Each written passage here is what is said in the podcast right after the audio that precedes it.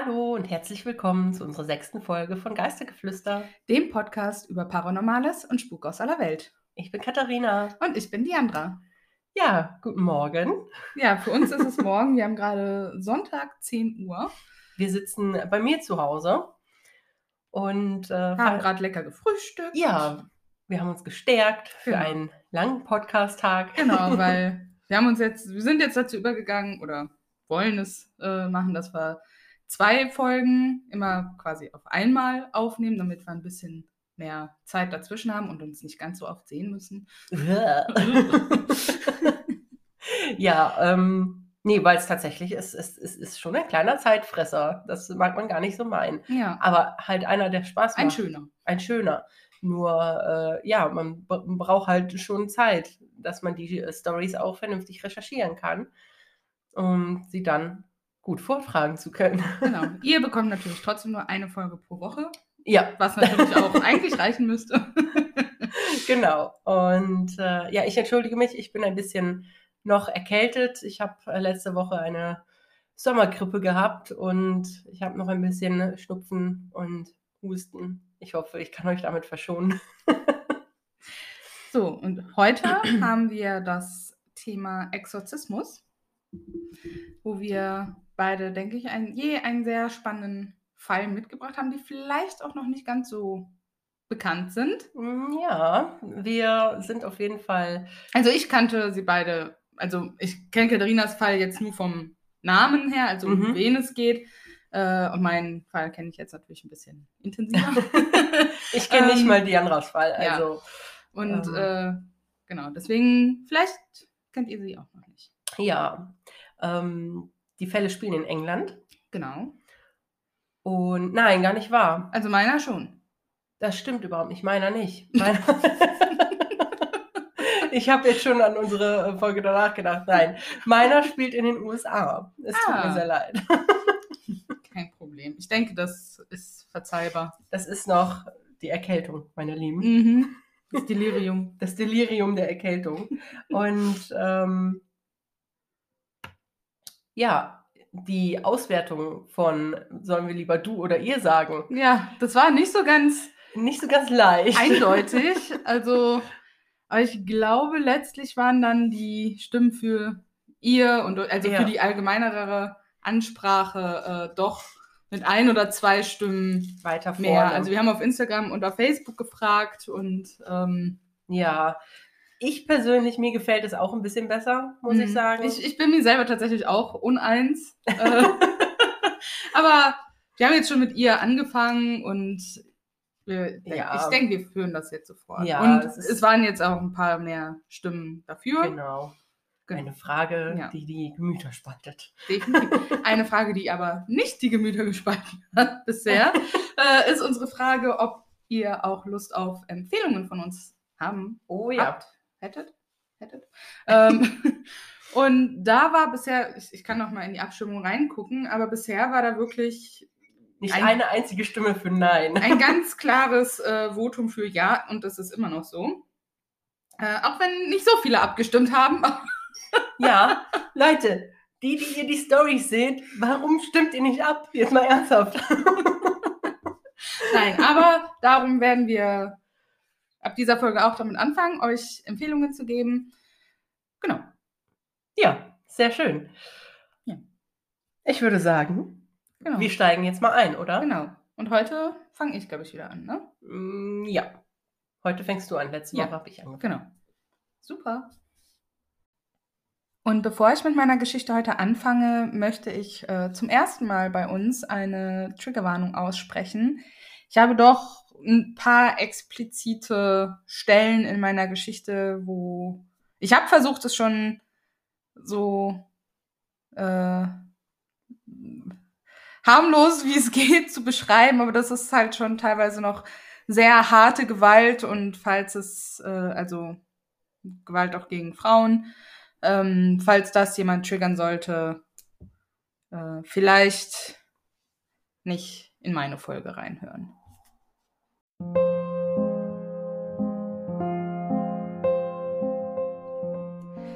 Das ruhige Städtchen Ossett in der Nähe von Leeds im County West Yorkshire, England, würde nicht unbedingt als die Art von Ort erscheinen, an dem ein sensationeller, blutiger Mord und Gerede von Exorzismus sowie randalierenden, bösartigen Dämonen ausbrechen würden. Und doch ist es genau dieser, doch recht unscheinbare Ort, wo die heutige Geschichte beginnt. Wir haben das Jahr 1974.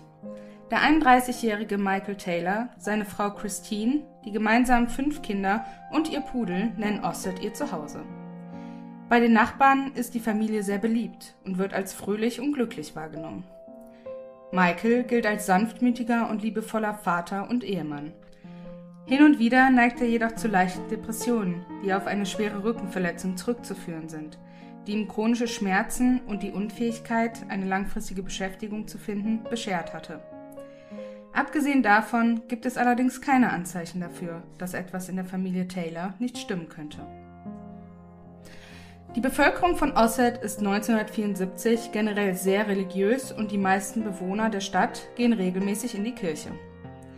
Die Familie Taylor allerdings war noch nie besonders fromm und daher lassen sie auch oft die Gottesdienste in ihrer Gemeinde unbesucht. Vielleicht ist es genau dieses fehlende Interesse an Religion, weswegen eine Freundin der Taylors, Barbara Wortman, die beiden ihrer Kirchengruppe Christian Fellowship Group vorstellt. Die Gruppe wird von der 21-jährigen Marie Robinson geleitet. Vor allem der zuvor nicht religiöse Michael beginnt, regelmäßig an den Treffen der Gruppe teilzunehmen, macht sich mit ihren Lehren vertraut und gerät schnell in den Bann der charismatischen Marie. Es wird bald klar, dass Michael sich in die junge Frau verliebt hat und beginnt, unangemessen viel Zeit mit ihr zu verbringen, nimmt an immer mehr Treffen und Versammlungen der Gruppe teil und schließt sich Marie sogar Gruppensitzungen in anderen Gemeinden an, in denen sie die Kraft Gottes nutzen, um Menschen von ihren Sünden zu befreien und in Zungen zu sprechen. Außerdem nehmen die beiden an privaten Ritualen teil, bei denen sowohl Michael als auch Marie die ganze Nacht aufbleiben und sich gegenseitig das Kreuzzeichen machen, um das abzuwehren, was sie für die böse Macht des Vollmonds halten. Auch zu Hause beginnt sich Michael zu verändern. Er verbringt sehr viel weniger Zeit mit seiner Familie, wird gereizt und streitsüchtig. Diese neue Art ist das komplette Gegenteil von Michaels bisherigen Charakter und die Familie vermutet, dass die Kirchengruppe einen negativen Einfluss auf ihn hat. Seine bizarren Überzeugungen, sein sprunghaftes Verhalten und zu einem Überfluss auch noch seine Verliebtheit in Marie werden immer offensichtlicher für sein Umfeld, insbesondere für seine Ehefrau Christine. Während einer Versammlung im Hause der Taylors beschließt Christine plötzlich, ihren Ehemann wegen seiner Beziehung zur Gruppenleiterin zu konfrontieren und beschuldigt ihn der Untreue. Daraufhin geht Michael mit Marie nach oben und gesteht ihr seine Gefühle. Sie jedoch weist ihn zurück und er geht wieder zurück zur Gruppe, um einen Sieg für den Herrn zu verkünden. Was dann geschieht, ist schwer zu erklären. Vielleicht hat Michael einfach zu viel durchgemacht, nachdem er öffentlich vor seinem neuen sozialen Umfeld in Verlegenheit gebracht und privat von einer Frau, zu der er sich hingezogen fühlt, abgewiesen wurde. Denn an diesem Punkt nimmt sein Verhalten eine noch schlechtere Wendung. Michael spürt, wie ein böser Einfluss einen Schatten auf ihn wirft und dann, gezwungen durch diese Kraft, seine unerklärliche Wut auf Marie richtet und sie verbal angeht und körperlich so heftig verprügelt, dass mehrere andere Kirchengänger ihn körperlich festhalten müssen, bevor er jemanden ernsthaft verletzen kann. Marie selbst sagt später als Zeugin aus, was passiert war. Ich warf plötzlich einen Blick auf Mike und sein ganzes Gesicht veränderte sich. Er sah fast bestialisch aus. Er sah mich immer wieder an und da war ein wirklich wilder Blick in seinen Augen. Ich begann, ihn aus Angst anzuschreien. Ich fing an, in Zungen zu sprechen. Mike schrie mich auch in Zungen an. Ich war am Rande des Todes und ich schien zur Besinnung zu kommen. Ich wusste, dass nur der Name Jesus mich retten würde, und ich fing einfach an, immer und immer wieder Jesus zu sagen. Als Christine hörte, wie ich den Namen Jesus anrief, begann sie ihn auch zu sagen, und ich glaube fest daran, dass ich nur durch dieses Anrufen seines Namens nicht getötet wurde. Später behauptet Michael, dass er keine Erinnerungen an diesen Vorfall hat. Trotz seines beängstigenden Gewaltausbruchs vergibt Marie ihm schon am nächsten Tag und Michael erhält volle Absolution der Kirche. Natürlich vergisst trotz der Absolution keiner der Gemeindemitglieder, was an dem Tag passiert war, und Michael wird nun genau beobachtet. Sein charakterfremdes Verhalten bleibt. Seine geistige Gesundheit lässt nach und tatsächlich wird sein Zustand immer schlimmer. Das alles ist Grund genug für seine Kirchengruppe, einen Exorzismus für Michael zu veranlassen. Zwei Pfarrer, Pater Peter Vincent und Pater Raymond Smith, werden zur Durchführung des Exorzismus hinzugezogen. Der Exorzismus wird für den 5. Oktober 74 um Mitternacht festgesetzt. Er soll in der St. James Church in der Nähe von Barnsley vollzogen werden. In dieser Nacht beginnen die beiden Pastoren mit dem Ritual, das die ganze Nacht und bis in den Morgen hinein andauern wird. Als der Exorzismus beginnt, bekommt Michael unkontrollierbare Krämpfe, Anfälle und beginnt zu kratzen, zu spucken und zu beißen. Die Pastoren müssen ihn mit Gewalt an den Boden fesseln, Während der nächsten acht Stunden muss Michael eine unangenehme Prozedur über sich ergehen lassen. Kruzifixe werden ihm in den Mund geschoben, er wird mit Weihwasser übergossen und er wird gezwungen, seine Sünden zu beichten. Michael knurrt unentwegt und schnappt nach jedem, der sich ihm nähert. Die mit dem Exorzismus beauftragten Priester behaupten, dass 40 Dämonen in Michaels Körper leben, darunter solche, die für Inzest, Bestialität, Blasphemie, Unzucht, Ketzerei, Masochismus und Geschlechtsverkehr stehen. Diese Dämonen wollten nicht so einfach Michaels Körper verlassen. Jeder von ihnen wird Berichten zufolge mit Fußtritten und Schreien hinausgezerrt. Am 6. Oktober um 8 Uhr morgens sind die beiden Priester erschöpft und können mit dem Exorzismus nicht fortfahren. Es wird beschlossen, dass der Exorzismus zu einem späteren Zeitpunkt beendet werden soll. Und das obwohl die Priester behaupten, dass drei Dämonen, nämlich die des Wahnsinns, der Wut und des Mordes immer noch hartnäckig ihre Krallen in Michael graben und noch nicht erfolgreich entfernt worden sind. Eine Zeugin des Exorzismus, Margaret, die Ehefrau des Paters Smith, behauptet später, sie habe in ihrem Kopf eine Warnung erhalten, von der sie glaubt, sie sei von Gott. Die Warnung besagt, dass der Dämon des Mordes fliehen und Michaels Ehefrau Christine töten würde. Sie fleht die beiden Priester an, den Exorzismus zu vollenden. Stattdessen sagen sie Michael und Christine, sie sollen nach Hause gehen. Michael soll sich ausruhen und auf die nächste Runde vorbereiten, die am nächsten Tag stattfinden soll. Ob es nun wirklich Dämonen sind, die noch in Michaels Körper sind, oder ob es etwas anderes ist. Was nach dem ersten Exorzismus folgt, ist das reine Böse. Um 10 Uhr desselben Tages, also nur zwei Stunden nachdem die beiden von der Kirche nach Hause geschickt worden waren, greift Michael seine Frau Christine in ihrem Haus brutal an und tötet sie auf unglaublich grausame Weise. Er erwürgt sie mit bloßen Händen, reißt ihre Zunge aus, sticht ihr die Augen aus und reißt ihr in einer schrecklichen Gewaltdemonstration im Prinzip das ganze Gesicht ab. Nach dieser schrecklichen Tat packt er den Familienhund und schlachtet ihn ebenfalls ab. Michael muss für einen furchtbaren Anblick gesorgt haben, als er sein Haus verlässt und nackt und blutüberströmt auf die Straße läuft, wo er ziellos umherstolpert und wie wahnsinnig immer wieder Es ist das Blut Satans ruft. Ein vorbeifahrender Streifenwagen findet ihn in diesem Zustand und kurze Zeit später werden die schwer zugerichteten und verstümmelten Leichen von Christine und ihrem Hund gefunden. Dieses blutige Verbrechen mit seinem bizarren Hintergrund von Besessenheit und Exorzismen erobert die normalerweise ruhige und friedliche Stadt im Sturm. Dies löst einen Medienrummel aus und ruft ein intensives Interesse an den anschließenden Prozess hervor. Michael erklärt während seiner Aussage, dass er sich nicht an den tatsächlichen Mord erinnern könne, dass er unter der Kontrolle böser, übernatürlicher Kräfte gestanden habe und dass er vermutet habe, dass auch seine Frau von Dämonen besessen gewesen sei. Während des Verfahrens wird darauf hingewiesen, dass die Gruppe der Christian Fellowship eher wie eine fanatische Sekte gewesen sei, die Michael mit starker Gedankenkontrolle und Indoktrination beeinflusst und alle mentalen Probleme, die er bereits hatte, noch verschlimmert habe. An einem Punkt wird die Gruppe als Neurotiker, die einem Neurotiker Neurosen zuführen, beschrieben. Die Schuld wird natürlich auch direkt auf den Exorzismus selbst geschoben, wobei die Staatsanwaltschaft behauptet, das Ritual habe die verzerrten Ideale, Überzeugungen und die religiöse Inbrunst, die er von der Gruppe übernommen hat, genährt und einem bereits misstrauischen, psychisch gestörten Mann sein Tribut abverlangt und ihn über den Rand in das Reich des Wahnsinns und Mordes gedrängt hat. Einer der Anwälte gibt während des Prozesses eine Erklärung ab, in der er dieses allgemeine Gefühl der Verantwortung der Kirche für das schreckliche Verbrechen veranschaulicht, indem er sagt, ich bin mir bewusst, dass es im Allgemeinen als unangemessen angesehen wird, wenn ein Anwalt persönliche Gefühle oder Meinungen zu dem Fall äußert, in dem er tätig ist.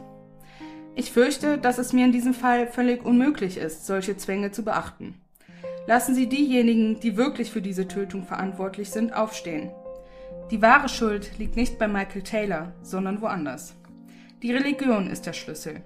Diejenigen, die als Zeugen genannt wurden, und insbesondere die Kleriker, sollten jetzt in diesem Gebäude im Geiste bei ihm sein, und zwar jeden Tag, an dem er in Broadmoor inhaftiert ist, und nicht zuletzt an dem Tag, an dem er das bittere Wiedersehen mit seinen fünf mutterlosen Kindern ertragen muss.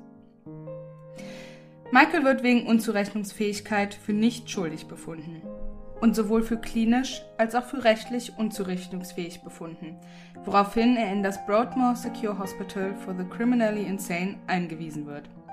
Dort muss er zwei Jahre bleiben, gefolgt von einer weiteren zweijährigen Haftstrafe in der Bradford Royal Infirmary, bevor er wieder in die Welt entlassen wird. Die Nachwirkungen des bizarren und turbulenten Prozesses verursachen einen großen öffentlichen Aufschrei über den Einsatz von Exorzismen innerhalb der Kirche. In der Tat ist dies der letzte aufgezeichnete Exorzismus, der von der anglikanischen Kirche durchgeführt wird. Dennoch beharrt Pater Peter Vincent, der für den Exorzismus verantwortlich gewesen war, während des gesamten Prozesses und in den darauffolgenden Jahren weiterhin hartnäckig darauf, dass Michael tatsächlich von Dämonen bewohnt gewesen sei und dass es sich um einen authentischen Fall echter dämonischer Besessenheit gehandelt habe. Keiner der beiden Priester oder Mitglieder der Kirchengemeinde muss sich vor Gericht verantworten. Pater Peter Vincent wird im Jahr nach dem Exorzismus befördert. Nach seinem Prozess und seiner Verurteilung legt Michael weiterhin ein seltsames Verhalten an den Tag, fällt in eine tiefe Depression und unternimmt im Laufe der Jahre insgesamt vier Selbstmordversuche. Im Juli 2005 kommt Michael erneut in die Nachrichten, als er wegen sexueller Belästigung eines minderjährigen Mädchens verhaftet wird. Während dieses Prozesses werden seine früheren Anklagepunkte als nicht relevant für den aktuellen Fall erachtet. Er zeige ein geringes bis mittleres Risiko einer Rückfälligkeit. Dieser Punkt sowie das Fehlen früherer Verurteilungen wegen Sexualverbrechen führen zu einer leichten Strafe von drei Jahren gemeinnütziger Arbeit und weiterer psychiatrischer Behandlungen. Was war es, das diesen fürsorglichen und liebevollen Vater und Ehemann dazu trieb, seine Frau auf grausame Weise zu töten? haben die Predigten und Konditionierungen, die er durch die Kirchengruppe erhalten hat, ihn so sehr beeinflusst und einen bestialischen Charakter in ihm geweckt, den er bisher nur unterdrückte? War es der Exorzismus selbst, der in ihm diesen Willen zum Töten geweckt hat? Oder gibt es wirklich solche Dinge wie Dämonen, die sich unserer Seelen bemächtigen und uns zu grausamen Gewalttaten treiben können, die wir normalerweise niemals begehen würden? Antworten werden wir auf diese Fragen wohl nie bekommen. Aber der bizarre Fall von Michael Taylor zeigt, dass es Kräfte gibt, ob von außen oder von innen, die uns dazu bringen können, Dinge zu tun, die sonst unvorstellbar für uns wären und uns in einen dunklen Albtraum versetzen, aus dem wir nur hoffen können zu erwachen. Ob Michael Taylor jemals wirklich aus seinem Albtraum erwacht ist?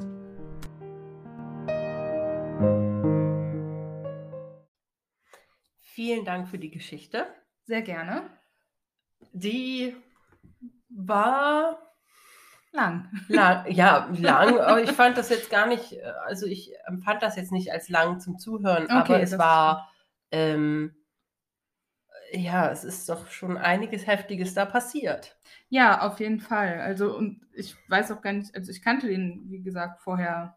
Ich habe noch nie davon gehört, von Ich auch dem. nicht. Gar nicht. Äh, und das ist ja jetzt nicht nur ein recht besonderer Exorzismusfall, weil er ja, ich sag mal, in dem Sinne jetzt keine Zeichen von Besessenheit in dem Sinne gezeigt hat. Der hat sich ja nur komisch verhalten, Mhm. aber jetzt noch nicht so, der hat Ja. jetzt nicht in anderen Sprachen gesprochen oder plötzlich an der Decke gehangen oder so, ne? Ja. ja. Ähm, ne? Und, ähm, und dann halt noch in Kombination mit diesem brutalen Mord an seiner Frau und seinem Pudel. Ja, das, äh, das finde ich sowieso sehr krass, dass das in keinem der True Crime Formate, die ich höre, Ja, also bisher Ähm, habe ich es auch noch nicht gehört, tatsächlich. dieser Fall wurde noch nie behandelt irgendwo. Nee, also zumindest nicht in den Podcasts, die Nee, also hören. ja, ja. Ne? Also wir hören einige True Crime Formate Ja, und ähm, vielleicht kommt er irgendwann mal bei Puppies in Crime oder so, weil die haben ja auch eher Fälle, die nicht so bekannt sind. ja, das wäre toll. Shoutout. Empfehlungen hier für, also schon mal eine Vorab-Empfehlung für Puppies and Crime, wenn ihr auf True, Crime und Welpen steht. Hunde im Allgemeinen. genau. ähm, Ja. Die haben einen ganz lieben Begleiter, der heißt Olaf. Ja, der ist wirklich. Und der ist wirklich ein ganz süßes Hündchen. Ja. Und ist auch oft mit dabei, wenn die aufnehmen. Und die haben wirklich super spannende Fälle, die echt nicht bekannt sind. Ja, Also wer mal Bock auf Fälle hat, also auch international, die abseits von äh, der großen breiten Presse sind, ja. dann mal reinhören. So, Genau. jetzt habt ihr schon So. eine Gratis-Empfehlung. Meine. Güte. so, wollen wir mal zum, zum Michael kommen, Ja. Michael Taylor. Genau. Ähm, also erstmal vielleicht äh, zur kleinen Erklärung äh, an unsere Zuhörer, solltest du vielleicht kurz sagen, was in Zungen sprechen bedeutet. Ja, sehr gerne. Da bin ich tatsächlich auch drüber gestolpert. Und ich hatte ja einen englischen Bericht als Vorlage und ich hatte auch zuerst Katharina gefragt, weil da stand halt in They are speaking in tongues. Ne, Und Katharina so, ja, das heißt einfach, dass die in fremden Sprachen Ja, sprechen. ganz ehrlich. Ne? Und mir wurde es tatsächlich aber auch mit äh, in Zungen sprechen übersetzt. Und ich so, ja, okay, nehme ich mal fremden Sprachen und so, ne? Aber irgendwie hat das dann so im Verlaufe der Geschichte dann so irgendwie keinen Sinn ergeben. Ne? Und dann habe ich nochmal nach in Zungen sprechen gegoogelt und das ist tatsächlich ein Ding in diesem religiösen Bereich. Ähm, und das bedeutet eigentlich nur, dass man in so einer unverständlichen Sprache spricht. Hm. Also, dass man halt für sich selber so eine Form des Sprechens findet, um halt zu Gott zu sprechen, die daher auch nur Gott verstehen kann. Also, Praktisch alles, was man. ja, du kannst dir, ich, also ich glaube, du kannst dir wirklich tatsächlich einfach irgendwas ausdenken, was für dich deine Gefühle, deine Gebete am besten verkörpert. Hm. Und das kann dann natürlich halt auch nur Gott verstehen. Ja. Ähm, genau. Also es war auch sehr schwer, Beispiele bei YouTube zu finden, also wo man sich das mal anhören kann. Ähm, aber ich habe jetzt auch nichts hier in meinen Quellen. Ich gucke nochmal, also ich packe euch mal ein, zwei Beispielvideos, wo man das vielleicht so ein bisschen hört oder wo das noch besser erklärt ist, mal mit rein, falls euch das interessiert. Ähm, die Fähigkeit, was ich da noch geguckt habe, ähm, die Fähigkeit, ohne Kenntnis derselben in fremden Sprachen zu sprechen, was man zuerst ja vermutet Mhm. hat, also wir vermutet haben, wie sie etwa in der Apostelgeschichte beim Pfingstgeschehen beschrieben wird, bezeichnet man dagegen als Xenoglossie. Also Ach. das ist tatsächlich auch nochmal was Oh, anderes. okay, siehst du mal, habe ich auch wieder was gelernt. Ja, ich auch. Ihr sollt uns ja nicht äh, dumm aus dem Podcast hier hervorgehen. Immer lernt ihr was. Wir haben auch Fakten, ne? Ab und an. Fakten, Fakten. Ähm, ich fand es auch interessant, dass du gesagt hast, ähm, oder dass du geschrieben hast, ein Sieg für den Herrn, Ja, als er von äh, seiner, ja, ich würde mal sagen, von seinem Schwarm Mhm. oder der, der äh, Fremden oder der, der anderen Mhm. Frau, die er, für die er Gefühle entwickelt hatte, ja. Also- also kam und abgelehnt wurde. Ja, also ich, ich habe da jetzt keine Erklärung zu gefunden, was er damit meinte.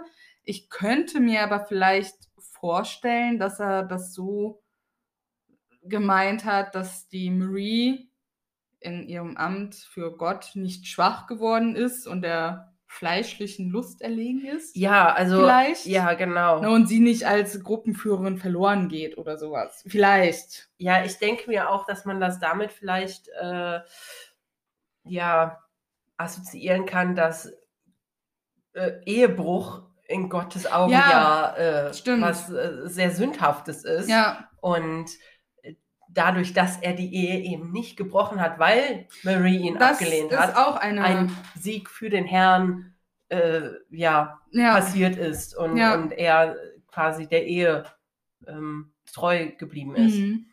Vielleicht könnte man das so interpretieren auch. ja, Ähm, es ist auf jeden Fall eine interessante Umschreibung. definitiv, ja. Aber ähm, die schienen ja doch sehr religiös gewesen zu sein, alle. Und hast ja auch einmal irgendwie umschrieben, vielleicht mit Kleriker Sektenhaft. Und Serie, ja, und ja. Aber ähm, ich habe äh, mich auch gewundert, so 40 Dämonen in einem Körper Mhm, also- ist schon eine ganze Menge. Ja, also der hatte gefühlt so alle schlechten Dämonen in sich versammelt, angeblich, die es ja gibt. Also da war ja Blasphemie, Unzucht, äh, Bestialität, Mord, Wut. Also da war ja, Ja, da war alles alles. angeblich. Ich äh, frage mich auch, wer von den Priestern da gesessen hat und die gezählt hat. Oder hat Ja. man denen das, hat mit dem und denen gesagt, ey yo, Wahrscheinlich, ich bin. wir sind alle hier. ja, wahrscheinlich. Party. Und ähm, also das fand, fand ich sehr interessant, weil ich meine, ich glaube nicht, dass sich da ein Priester mit einer Strichliste hingesetzt hat, um erstmal zu hören, welche Dämonen haben sich denn da alle Nee, eingefunden. vielleicht haben sie das einfach so festgelegt. Ja, möglich. weiß. Ja, vielleicht hatten Ne? sie ja auch eine göttliche Eingebung, die ihnen gesagt hat, Eben. so viele Ja, Dämonen. wie die Ehefrau von jetzt- dem einen. Ja, das fand ich wiederum Ja. sehr interessant, dass sie gesagt hat, hey, ähm, macht es jetzt besser weiter, weil sonst bringt Michael seine Frau noch um. Ja. Und tatsächlich hat er das gemacht. Jetzt ist natürlich die Frage, hat sie das im Beisein von Michael gesagt und er hat es Mm, einfach verknüpft. verknüpft in seinem Wahn Mm, und ja, daraufhin die äh, Geschehnisse quasi eingeleitet oder war das etwas, was sie wirklich einfach in den Sinn bekommen hat, aber es außerhalb des Zimmers Mm. oder außerhalb seiner Reichweite geäußert hat? ja. Ähm, das, das wäre interessant zu wissen, aber ähm, ich meine, Skeptiker, es gibt ja ganz viele Skeptiker für, für Exorzismus. Ja, also Ja. ich glaube, nichts ist so ähm, Umstritten. ja, umstritten, wie, wie von Dämonen besessen Mhm. zu sein. Ne? Ähm, weil ganz viele kannst du ja heutzutage auch mit psychischen Krankheiten erklären, einfach. das ne? Stimmen hören Mm. und, und, und dieses plötzliche, ähm, ja, ich sag mal, diese plötzlichen Wutausbrüche und diese Gewalt, Mm. die Und vorher der bei war ja auch Menschen, psychisch labil Ja. und schon leicht krank, sag Ja, ich mal. Ne? ja, Vielleicht hat sich das auch einfach nur verschlimmert. ja. Für alle, die sich übrigens gefragt haben, wie ein Priester verheiratet sein kann, Ach, weil wir sind ja nicht in der evangelischen Kirche. stimmt, das ist Äh, mir echt gar nicht aufgefallen. Ja, aber vielleicht ist es ja dem einen oder anderen von euch aufgefallen. Da habe ich natürlich auch nachgegoogelt, weil ich gedacht habe, so, hm, wie kann das denn sein? Und in England haben wir ja noch viel die anglikanische Kirche. Und da hat der Vatikan wohl eine Ausnahme gemacht. Ernsthaft? Vor allem, weil halt auch viele von den anglikanischen Priestern halt irgendwann zur katholischen Kirche übergesiedelt sind, weil die dann mit den mit der Einstellung der anglikanischen Kirche nicht mehr so konform gegangen sind und die sind dann wirklich Aha. fix zur katholischen übergewandert und die waren aber dann teilweise ja schon verheiratet. Aha, Na, und darum hat wohl der Vatikan gesagt, ja gut, England, komm. ihr könnt das so machen. toll. Ähm, Die Engländer wieder. Ja, also das ist auch so ein. Aber sind tatsächlich, die gehören teilweise zur katholischen Kirche mit dazu ähm, und lernen auch die katholischen Lehren. Mhm. Ähm, ja, aber nur falls euch das gefragt. Interessant. Ja, mir ist es tatsächlich Ja. halt gar nicht aufgefallen, weil ich, wir sind ja beide evangelisch, ich bin überhaupt nicht in diesem, Mm, also für mich ist das kein Au ja, keine Automatie im Kopf, das zu verbinden, ja, ja. katholisch gleich keine Frau für Priester. Mm, Ne? So, das, da muss ich mich bewusst dran erinnern, dass das so ist. ja. Und ähm, deswegen ist mir das jetzt so nicht direkt so Ja. pling, hey, wie geht das denn? Was ist das? Aber ähm, ich finde es sehr krass, wie, wie brutal er seine Frau ähm, Ja, ermordet hat. also er musste halt Michael. wirklich in einem extremen Wahn gewesen sein, was er alles dieser armen Frau angetan das hat. Muss ja, also ich will mir gar nicht, ich hoffe sie, also ich hoffe für die Frau, dass sie wirklich schnell tot war. Ja, ich hoffe, es war nach dem Erwürgen schon Ja. vorbei. Weil Also- äh, das ist, boah, das Ja. ist ja Also den Hund hat's auch, also den hat er ah, wirklich auch abgeschlachtet. Ne? Also da nee, war es mit Erwürgen ja oder so jetzt nicht getan beim Hund auch. Ne? Aber Oh das Gott. wollte ich jetzt nicht auch noch so Ja, arg, explizit. so explizit ausführen. Ja, ich habe übrigens während meinen Recherchen, weil du gesagt hast, dass die eigentlich gar nicht so fromm oder Mhm. gläubig waren zu Anfangs, Ja. ähm, da fiel mir direkt ein, dass ich während meinen Recherchen darüber gestolpert bin, dass man, äh, dass manche ähm, das, äh, also man, manche Priester oder, oder die Kirche äh, sagt oder behauptet sogar, dass der Teufel sogar noch mehr Macht über diejenigen besitzt, die nicht an ihn glauben Mhm. oder die nicht an Religion, an Ja, Gott okay. glauben. Ähm, jetzt weiß ich natürlich nicht, er ist ja im Nachhinein dann in diese Glaubensgemeinschaft gekommen Mhm. und hat dann ja offensichtlich doch irgendwie den Glauben zu irgendwas gefunden, aber es schien, ich, ich kann mich jetzt nicht gerade erinnern, war er vorher nicht schon so ein bisschen komisch? Mm, Nee, eigentlich, also vorher hatte er ab und an so leichte Depressionen Ah, okay, halt, gut. weil er halt durch seine Rückenverletzungen, weil er halt kein, nicht mehr so arbeiten konnte in dem, was er gelernt hat. Also er ist irgendwann dann wohl, als, hat er wohl als Metzger dann irgendwann gearbeitet, aber ähm, er konnte halt nicht in dem mehr arbeiten, was Mhm. er ursprünglich machte und hat dann halt auch viel, äh, also rumgesessen, nichts machen können und so. Ja. Und klar, dann hat er ja zwischendurch immer mal leichte Depressionen wa- und weil er Okay. natürlich auch starke Schmerzen von dieser Verletzung hatte. Ja. Aber er war jetzt sonst nicht komisch, also er wurde ja auch als liebevoller Vater Ja. beschrieben, Ja, stimmt. guter Ehemann, fröhliche Familie. Äh, es wurde auch oft beschrieben, dass oft Lachen aus dem Haus kam und sowas. Schön. Also es war wohl ursprünglich eine echt glückliche Familie. Mhm. Also Umso trauriger, dass es so furchtbar geendet ist. definitiv, ja. Und die fünf Aber- Kinder, also soweit ich rausfinden konnte, hat er, nachdem das passiert ist, haben sich alle Kinder von ihm abgewandt und hat mit Ja. keinem dieser Kinder mehr Kontakt. Wem kann man es Ähm, auch irgendwo verdenken, ne? Also, ja, äh, wenn, ja, ich will es mir gar nicht vorstellen, Mhm. wenn, wenn äh, das Kind da, ja, wenn die Mutter vom eigenen Vater ermordet wird, Ja. also und der Hund und also, nee, das, das möchte man sich auch einfach. Ich, wer wer, wer kann es den Äh, Kindern verdenken? niemand, glaube ich. Ähm, nun ist natürlich auch zu sagen, also ich denke, er ist zu Recht als unzurechnungsfähig verurteilt worden. Ja, aber finde ich es ähm, trotzdem ein ordentliches Stück, dass er so schnell aus der forensischen Ja. Psychiatrie wieder entlassen wurde. Ja, das, Weil eigentlich ist es super, also zumindest in Deutschland ist es wirklich, ich weiß, viele sagen, oh, der ist unzurechnungsfähig, dann hat er keine Strafe und sowas, ne? Aber es ist ja tatsächlich so, dass die ja trotzdem, in Sicherungsverwahrung kommen. nee, ja, also in die forensische Psychiatrie Ja. kommen die dann ja, wenn die unzurechnungsfähig sind. Und da wieder rauszukommen, ist wirklich nicht leicht eigentlich. Also Ja. zumindest in Deutschland, weil halt natürlich auch alle Ärzte, die da arbeiten, befürchten, wenn die demjenigen dann wirklich äh, attestieren, ja, du kannst jetzt wieder raus. Äh, und er der wieder- dann was ja. anstellt. Ne? Deswegen gehen die mit sowas sehr, sehr äh, zurückhaltend vor. Also da gab es auch mal einen interessanten, ähm, eine interessante Podcast-Folge von Zeitverbrechen.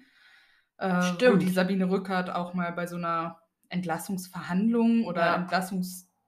Entlassungsentscheidungstag, sage ich mal, von mehreren Fällen da war. Und das war wohl sehr erschreckend, wie lax die damit umgegangen sind. Ja. Ja. Ähm, und deswegen hat es mich wirklich gewundert, dass der nach, vor allem nach so einer Tat, ja, also äh, insgesamt waren es ja jetzt nur vier Jahre. ja, genau. Also, ich meine, selbst als unzurechnungsfähig hier in Deutschland kriegst du beim Mord mehr. Ja, Ne? Und dann darüber hinaus, wie du schon sagst, ist es ja noch gar nicht gesagt, dass du überhaupt nochmal rauskommst. eben. Also, ähm, das hat mich jetzt eben auch äh, stark gewundert, wo, Ja. du das an, also wo du das vorgelesen hast. Äh, Nach zwei Jahren in so einer, in so einer psychischen Anstalt, in einer forensischen Anstalt und dann nochmal zwei Jahre Haft so. Mhm. Ähm, als wenn dann alles gut wäre. ja, quasi. was es dann ja nicht war. Er ist dann ja nochmal ähm, straffällig Ja. geworden. Mhm. Beziehungsweise fürs Gericht das erste Mal straffällig, weil das erste Mal war Ja. ja nicht wirklich äh, relevant für das Gericht. Ja, allerdings muss ich äh, da auch sagen, ähm, ich weiß nicht, das ist, ich weiß nicht, wie viel Heilung er wirklich erfahren hat in diesen zwei Jahren. Mhm. Heilung in Anführungszeichen. Ähm, ja, es ist, das ist für mich einfach so ein Unding wiederum. Ja. Ne? Ich meine, ja, er kann möglicherweise nichts dafür, aber trotzdem muss dem Mann ja dann erst recht geholfen werden, damit Richtig. sowas nicht nochmal passieren kann oder könnte. Ja. Und den zwei Jahre oder sagen wir vier Jahre wegzusperren, ist halt jetzt, weiß ich nicht, nicht unbedingt eine Hilfe. Ja, richtig. Und den dann rauszulassen, wie als wenn nie was ge gewesen wäre. So. Mhm. so, mach mal dein Ding. Ja, also das fand ich auch sehr äh, verantwortungslos. Vor allem, er kann ja nicht äh, gesund gewesen sein, nachdem er da entlassen wurde. Er hat ja vier Selbstmordversuche unternommen danach, äh, eine tiefe Depression entwickelt und ähm, so, der kann ja nicht da wirklich das ist der- irgendwie Kein, Hilfe erfahren kein, haben. Mensch, kein? Mensch, der gesund ist, unternimmt vier mehr Selbstmordversuche. Nein, also Ähm, und ich meine, du bist schon nicht gesund, wenn du unter Depressionen leidest. nee, eben. Also äh, deswegen, allein das ist ja schon krank, psychisch krank. Ja, Und ähm, da muss dir ja schon geholfen werden. Und Ja. wenn du dann auch noch äh, viermal versuchst, dich selber aus dem Leben zu ziehen, ich meine, ja, er wird sicherlich bereut haben, was er getan hat, selbst wenn er vielleicht keine Erinnerung daran Ja. hat. Aber jeder wird ihm ja sagen und wird mit dem Finger auf ihn zeigen, du hast deine Frau ermordet, mhm. du hast deinen Hund ermordet, du hast deine Kinder äh, zu Halbwaisen gemacht. Mhm. Und, Das ist auf jeden ähm, Fall ein hartes Schicksal. Ja, Da sind wir uns wohl einig. eigentlich, ja, ich weiß nicht, es fällt mir schwer, äh, es fällt mir schwer, diesem Mann nicht so ein bisschen Mitgefühl zu Mhm. geben. Na, ich habe Ja, absolut also- Mitgefühl mit ihm. Auch Ja, wenn seine Tat natürlich sehr, sehr furchtbar ist. Aber wenn er wirklich in so einem absoluten Wahn war und so Mhm. beeinflusst von diesem Exorzismus, ich meine, was der da durch, Und- das ging über acht Stunden, ne? Ja. Und kriegt da, keine Ahnung, Kruzifixe in den Mund gestopft und wirst mit Weihwasser halb ertränkt, so gefühlt. Ja. Ähm, Exorzismen sind keine, kein, kein Zuckerschlecken. nee, Also wirklich nicht. Ähm, Deswegen, also, er ist definitiv eine tragische Figur in dieser ja, Geschichte. ja, Zum armer Leidwesen natürlich von Christine und dem Hund. ja, allen Umliegenden, ne? Ja. Den Kindern. Aber trotzdem eine sehr spannende Geschichte. Dankeschön. Gerne. Fotos kann ich euch leider diesmal sehr wahrscheinlich nicht ähm, bereitstellen auf Instagram, weil ich, also ich habe Fotos zwar von ihm gefunden, beziehungsweise ein Foto kursiert halt recht häufig im Internet, aber da ich nicht weiß, wo diese Quelle ist und ich das nicht einfach so posten will, äh, weil ich mir dazu unsicher bin, Mhm. Ähm, aber in den Beiträgen, die ich euch in den Shownotes verlinke, da sind auf jeden Fall zumindest jeweils ein Foto von ihm mit drin. Also, falls euch interessiert, wie er aussieht, könnt ihr da auf jeden Fall nachgucken. Sehr schön. Gut, dann würde ich sagen, gehen wir mal über zu meinem Fall, oder? Ja, ich bin schon sehr gespannt.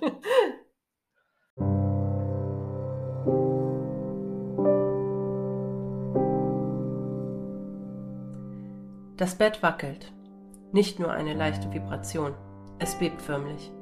Das Kreuz an der Wand, das doch eigentlich Schutz bieten soll, zittert so sehr, dass es hinunterzufallen droht. Und die Fiole mit Weihwasser auf dem kleinen Nachtschrank zerspringt mit einem Mal in tausend winzige Scherben. Der Inhalt ergießt sich über dem Tischchen, nur um an der Seite hinunter auf den Boden zu fließen. Eine grausige, kehlige Stimme ertönt aus dem Mund des im Bett fixierten Jungen direkt vor den betenden Priestern. Eine Stimme, die so gar nicht zu einem 14-jährigen Jungen passt. Er redet wirr, Unverständliches, dann wieder etwas, das man als Latein erkennen kann. Dazwischen immer wieder schändliche, schmutzige Wörter, Flüche und Provokationen, die ein Kind in diesem Alter noch gar nicht wissen sollte. Die Priester Raymond J. Bishop und William S. Bowdoin bekreuzigen sich, als sie sehen, dass tiefe Wunden und frische Kratzer auf dem Körper des Jungen entstehen. Guter Gott, kann es sein? Stehen dort wirklich ganze Wörter geschrieben? Wörter wie Evil und Hell sind klar und deutlich zu lesen. Dies ist der Moment, in dem den beiden Geistlichen klar wird, sie sind nicht genug.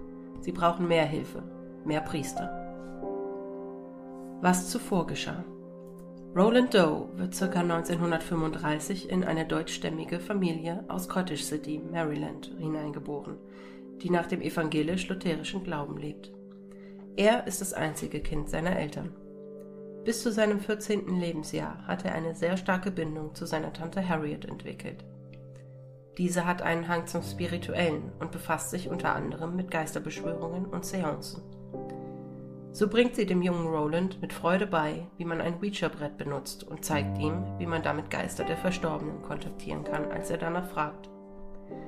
Als Krönung des Ganzen schenkt sie ihm sein ganz eigenes Ouija-Brett. Tante Harriet stirbt jedoch kurz nachdem sie ihn in die Magie des Hexenbretts eingeweiht hat. Roland hat seine Tante abgöttisch geliebt und die Vorstellung, sie nie wiederzusehen, nie wieder mit ihr sprechen zu können, bricht ihm schier das Herz. Doch Moment, er braucht ja gar nicht für immer auf sie zu verzichten. Er kann sie rufen. Genau dafür hat er doch das Ouija-Brett. Er kann Kontakt zu seiner Tante Harriet aufnehmen und sie wird ihm erzählen können, wie es im Jenseits ist. Es wird sein, als wenn sie nie gestorben wäre. Und so schließt sich der Teenager in sein Zimmer ein und versucht, Kontakt zu seiner Tante aufzunehmen. Wenn er bloß wüsste, dass er statt dem guten Geist von Harriet nun einen bösartigen Dämon die Tore zu seiner Seele öffnet. Dies ist der Beginn einer monatelangen Tortur, in der Roland mehr als nur einen Exorzismus erleben soll. Es fängt harmlos an, wie meistens. Die Eltern bemerken, dass Rolands Gegenwart plötzlich düster und abweisend wirkt. Möbelstücke scheinen sich zu bewegen, Geschirr klirrt aus unempfindlichem Grund, wird auf den Boden geschmissen und zerbricht. Ja, sogar Vasen und Gläser schweben ab und an in der Luft. Nur ein, zwei Finger breit, aber sie schweben, ganz sicher. Als Rolands Eltern bemerken, dass ihr Sohn auf einmal überall am Körper Blutergüsse und lange Kratzer hat, entscheiden sie, ihren Gemeindepastor der lutherischen Kirche zu konsultieren, Vater Luther Miles Schulze. Sie erzählen ihm, was sie für Entdeckungen auf Rolands Körper gemacht haben und was bei ihnen zu Hause vor sich geht. Als Vater Schulze das hört, bittet er die beiden Eltern, den Jungen für eine Nacht bei sich behalten zu dürfen, um ihn observieren zu können und sich ein eigenes Bild der Vorkommnisse machen zu können. Der Pastor beteuert am nächsten Tag, selbst Zeuge der mysteriösen Vorkommnisse geworden zu sein und empfiehlt den Does, einen katholischen Priester zu Rate zu ziehen. Diese hören auf den Rat Schulzes und kontaktieren Pater Edward Hughes, ein Priester der römisch-katholischen Kirche. Er kommt, um sich Roland genau anzusehen und benötigt nicht lange für die Überzeugung, dass hier ein Dämon am Werke ist und Besitz des Jungen ergriffen hat. Sie bringen ihn ins Georgetown University Hospital, Washington, D.C., wo Pater Hughes mit dem ersten Exorzismus von Roland Doe beginnt. Während der Priester immer wieder Segnungen und Gebete spricht, reißt der Junge mit lautem Gebrüll und immer schlimmer werdenden Wutanfällen seine Hände wieder und wieder aus der Fixierung heraus und schafft es letztendlich, eine Sprungfeder aus seiner Matratze abzubrechen und herauszureißen. Bei dem Versuch, Pater Hughes ihm die provisorische Waffe zu entreißen, ritzt Roland dem immer weiter bittenden Mann mit dem scharfen Ende der Feder den kompletten Unterarm auf. Dies hat eine vorläufige Pause des Exorzismus zur Folge. Hughes Arm muss medizinisch versorgt werden. Bevor der katholische Priester jedoch seine Aufgabe beenden kann, erscheint auf dem Körper des gezeichneten Kindes das schier Unfassbare. Mit blutigen Kratzern steht dort auf seinem Oberkörper etwas unterhalb der Rippen das Wort Louis, seine Mutter, mittlerweile verzweifelt ob ihrer Hilflosigkeit, deutet dies sofort als Zeichen und assoziiert das Wort mit ihrer Heimatstadt St. Louis, Missouri. Dort muss die Lösung ihrer Probleme zu finden sein. Roland kann dort sicher geholfen werden. Die Familie packt ihre Sachen und reist die knapp 1400 Kilometer zu ihrem Cousin, bei dem sie unterkommen können. Er bietet seine Hilfe an Cousin Doe kennt einen Priester, ein Medium, der als Professor an der St. Louis University arbeitet. Dieser Mann kennt sich aus auf dem Gebiet. Er wird ihn kontaktieren und um Hilfe bitten. Pater William S. Bowdern kommt zu dem Haus, in das er gerufen wird, um zu helfen. Praktisch sofort, als er es betritt, kann er die böse Präsenz spüren. Er setzt sich in das Zimmer des besessenen Jungen und fängt an, eine Seance abzuhalten, um in Kontakt mit dem Dämon zu treten, der sich an Roland klammert. Er möchte mit dem Bösen reden, es fragen, warum er sich gerade an dem unschuldigen Jungen festhält. Da erscheinen weitere Worte auf dem ohnehin schon geschundenen und ausgezehrten Körper. Unter anderem kann man No School lesen. Der Priester entscheidet, dass die Zeit reif ist, seinen Freund, den Jesuitenpriester Raymond J. Bishop, dazu zu rufen. Bishop lässt sich die Erlaubnis des Erzbischofs geben, um bei dem Kind einen Exorzismus vollziehen zu dürfen, nachdem er geschildert hat, was er von William Bowden weiß. Sobald er diese hat, macht er sich auf den Weg zu der Familie, zu der das Böse gekommen ist.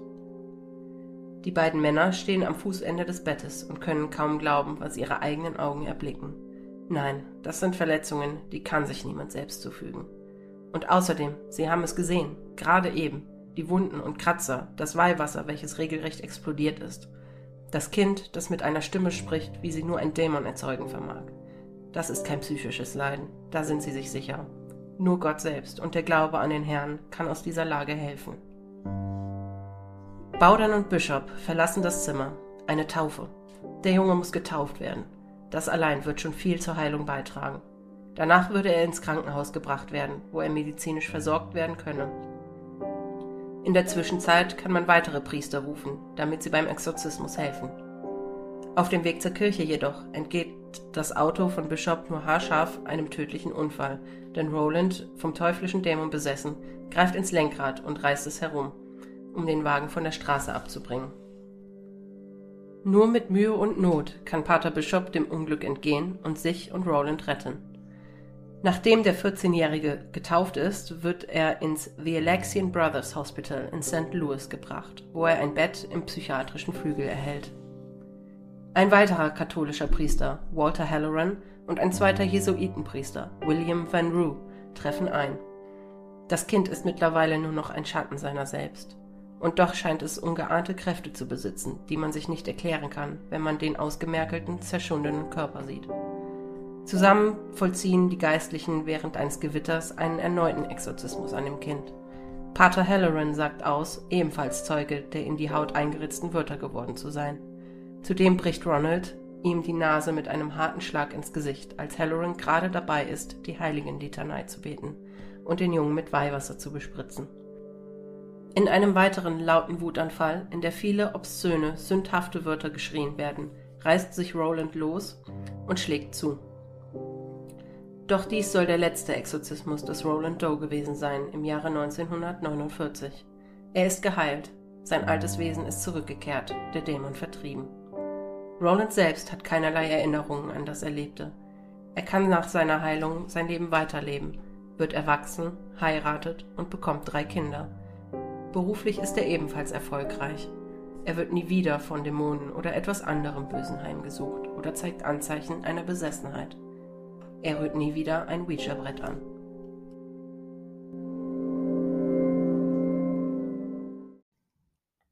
Ja, vielen lieben Dank für diese Geschichte. Gerne, gerne. Ich kannte sie definitiv noch nicht. Habe ich jetzt festgestellt.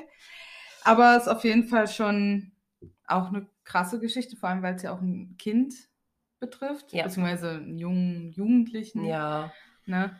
Ähm, ja, krass, was der alles schon da durchmachen musste. Mhm. Schön, dass es dann letztlich mit einem Happy End für ihn geendet ist. Ja. Ne? Also, also, dass er jetzt da nicht dran gestorben ist. es sowas. ist auch so niemand zu Schaden gekommen, außer ja. er tatsächlich, woran er aber ja wirklich keine Erinnerung ja, mehr hat. Ja, das ist ja gut. Ähm, ne? Ich glaube, wenn er sich daran erinnern könnte, hätte er doch die Psychiatrie des Öfteren besuchen müssen. Ja. Wenn ja. nicht sogar einziehen dürfen. Wahrscheinlich.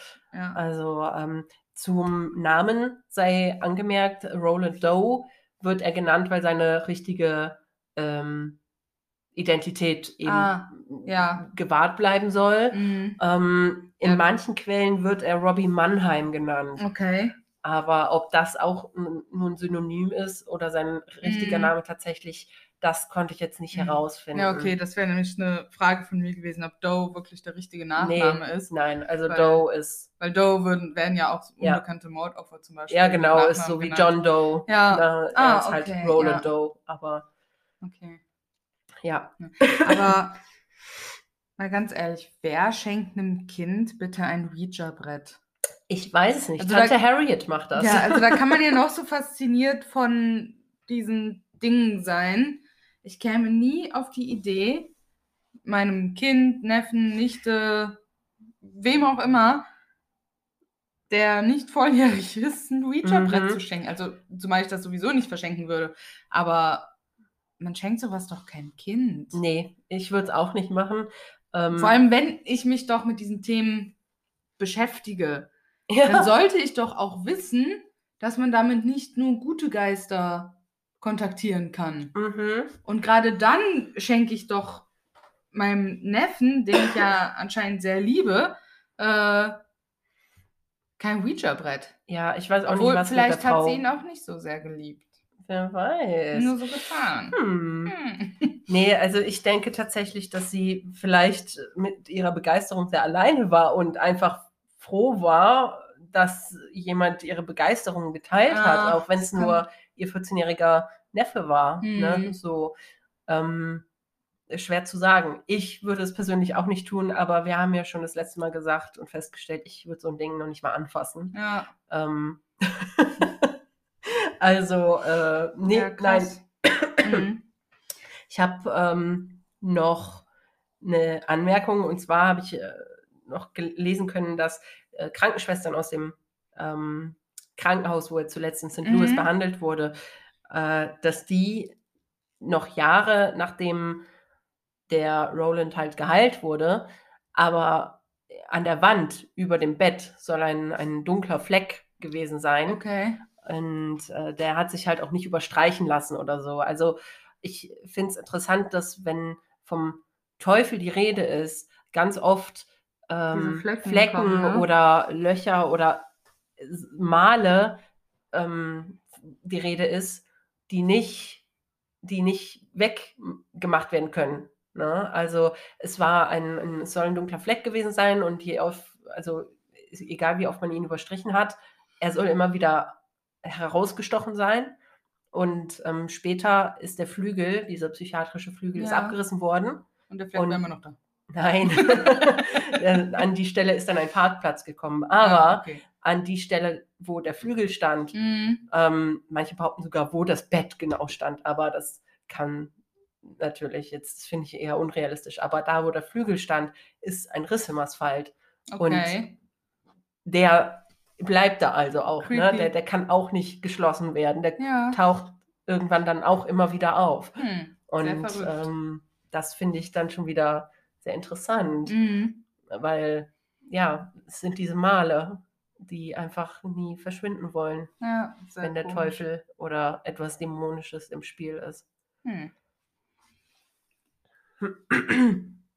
Äh, was ich mich dann noch gefragt habe, wenn ich doch mit so einem besessenen Kind durch die Gegend fahre, so, warum, warum, warum setze ich das nicht fixiert auf die Rückbank? ich habe keine Ahnung, das habe ich mich Sondern setzt das vorne neben mich, wo es absolute, perfekter Beifahrer. ja, also das macht man doch nicht. Also Ja, ich ähm, schon aus Eigenschutz. Eigentlich ja, ne? Also ich hätte auch, ich wäre auch nicht alleine. Also ich Nee. hätte mindestens den anderen Pfarrer oder den Vater oder die Mutter mitgenommen, ne? Weil, Hm. ähm, ja, aus diesem Grund, damit da jemand intervenieren kann. Ne? Und Ja. ich nicht als Fahrer noch mit auf ein besessenes Kind achten muss, Mhm. was unberechenbar ist. Ja, vor allem der hat ja anscheinend auch nicht so viele Ruhephasen Mhm. dazwischen, wie es jetzt rüberkam. Also das war ja quasi so ein Dauerzustand Ja, irgendwie. Ne? der war, der war, ja, wie gesagt, der war hinterher auch richtig ausgemergelt. Ja, der hat nichts gegessen, kaum was getrunken. Ähm, so heißt es halt. Mhm. Und äh, klar, und diese Kratzer halt, ne, das hinterlässt eben Spuren. Ähm, ja, aber krass, wie viele Priester auch einfach da drin involviert waren. ja, ähm, ich habe ja jetzt diese, also von diesen Priestern habe ich hier ähm, wirklich gelesen, ne, die ich auch erwähnt habe in meiner Geschichte. Ich habe aber ein, zwei Quellen gefunden, die behaupten, es waren sogar neun Priester, die insgesamt an Ja. äh, dem Roland Doe-Fall dran waren. Ja, krass. Ähm, und einer soll äh, tatsächlich hinterher selbst ähm, ja, an den Rande des Wahnsinns getrieben worden sein. Ich glaube, ich habe tatsächlich vergessen, mir das aufzuschreiben, wer es war. Ich glaube, es soll der ähm, äh, Bischof gewesen sein. ja, Ähm, derjenige, der äh, die, warte, äh, ich kann es ja gerade nachgucken Roland. wo Roland den Unterarm aufgeschlitzt Ja. hatte. Ich glaube, das war der Bishop. Ähm, jetzt muss ich mal gerade gucken. Momentchen. Äh,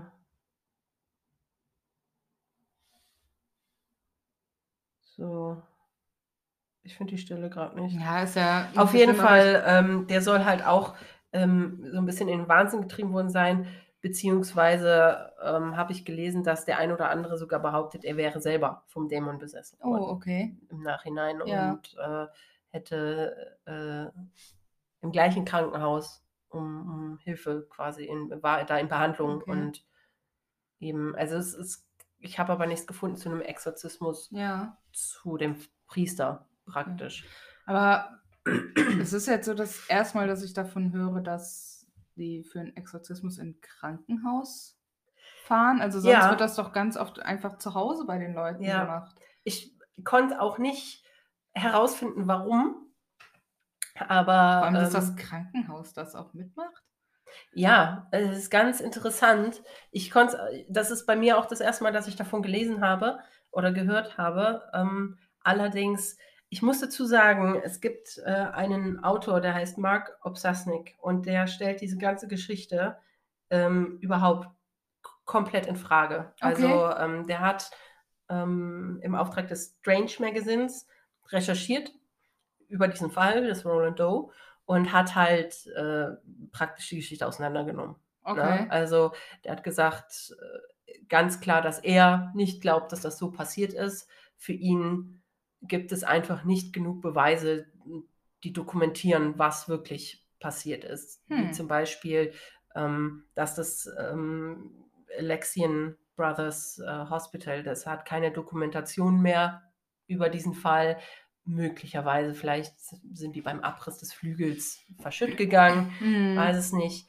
Ähm, Ist halt auch die Frage, wie lange so ein, ich weiß nicht, wie lange so ein Krankenhaus solche Akten Ich, aufbewahren ja, muss. ich habe keine Ahnung. Ich meine, das ist in den späten 40er Jahren passiert. Ja, und wann Ähm, hat der recherchiert? weißt du das? Ähm, nein, das war aber in den 70ern auch ungefähr. Ja, ist halt späte Frage, 60er, Ja. ähm, späte 60er, Anfang ich weiß 70er. ehrlich gesagt nicht, wie lange Krankenhäuser mittlerweile sowas, so Akten aufbewahren müssen. Also ich könnte mir schon vorstellen, dass sie das ziemlich lange aufbewahren Mhm. müssen.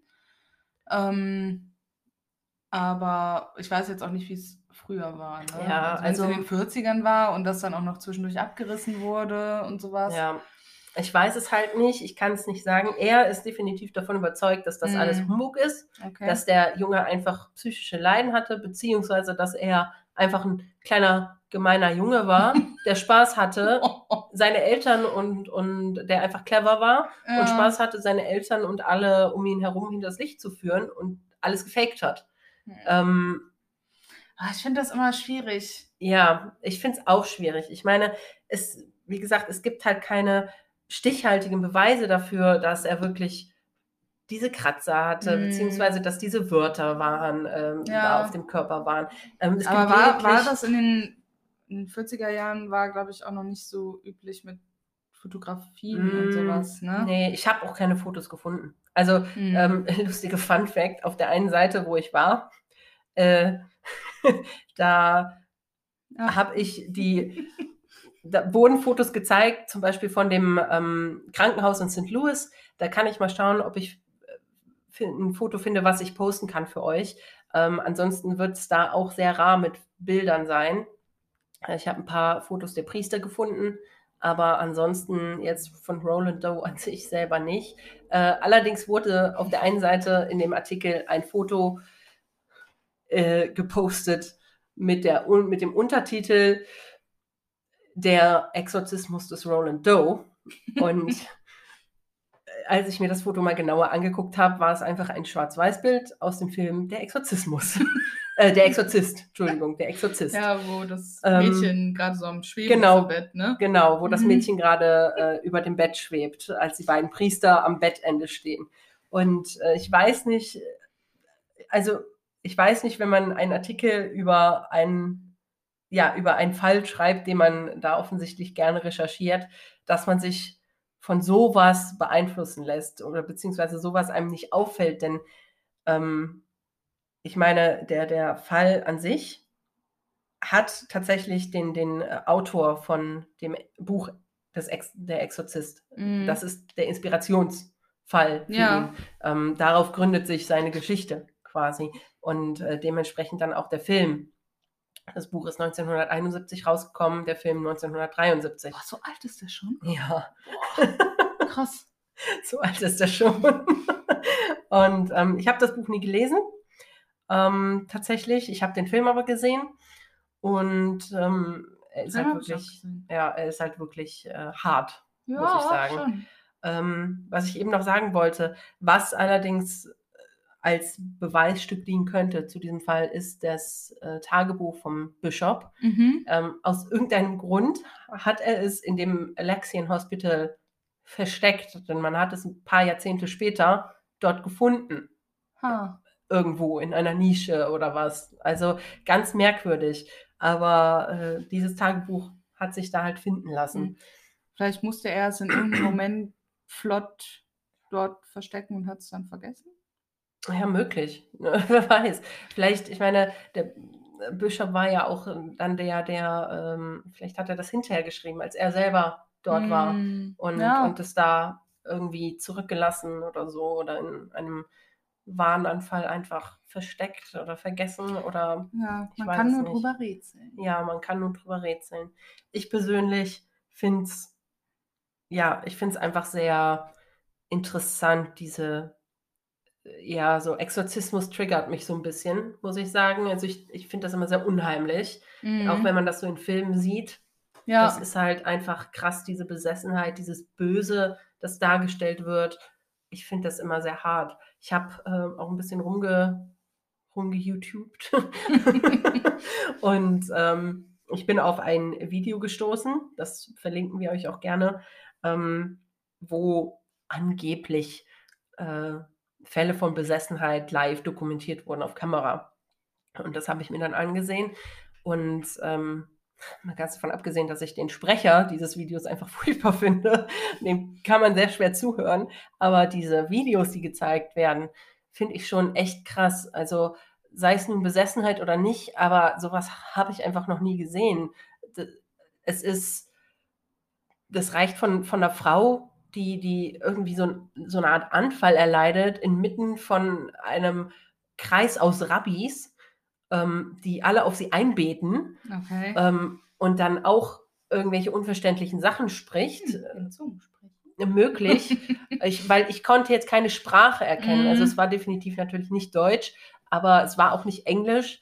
Ähm, ich weiß es nicht, ob es die Sprache war, aber es hat sich nicht so sehr nach einer Sprache, die man kennt, angehört.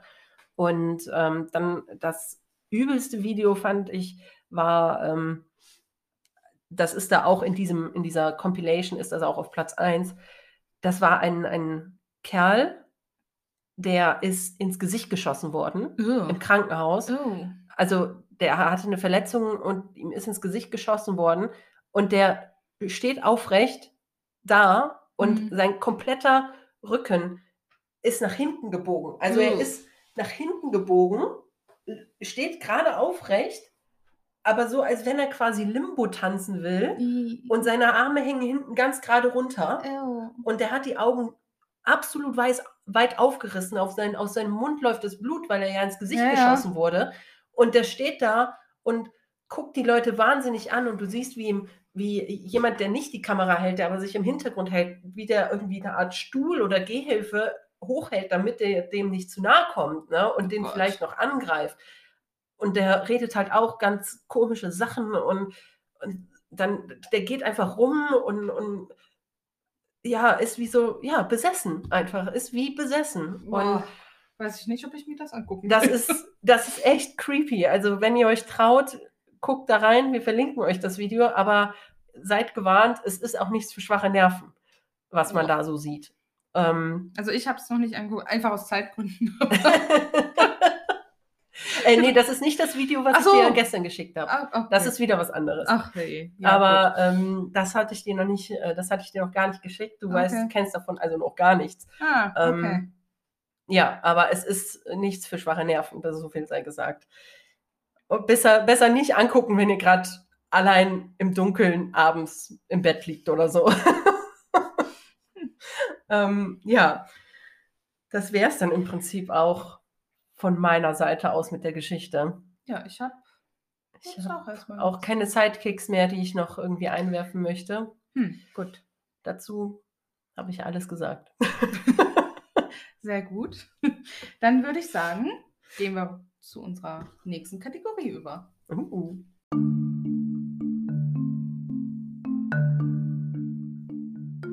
Geisterfekt der Folge. Ja, und den heutigen Geisterfekt hat die Jandra dann wieder für euch. Und wir haben ja gesagt, wir wollten uns darüber erkundigen, wie das denn so bei den Protestanten ist mit einem Exorzismus. Genau. Jandra? Und da haben wir rausgefunden, also dass es ursprünglich so war, beziehungsweise die Ansicht bei den Protestanten und in der evangelischen Theologie ist halt einfach, Hexen und Dämonen gibt es nicht. Punkt. Fertig. so, und demnach, nach dieser Logik, kann man halt auch nicht von einem Dämon zum Beispiel besessen sein. Heißt, es gab in der evangelischen Kirche nie die Notwendigkeit von einem Exorzismus.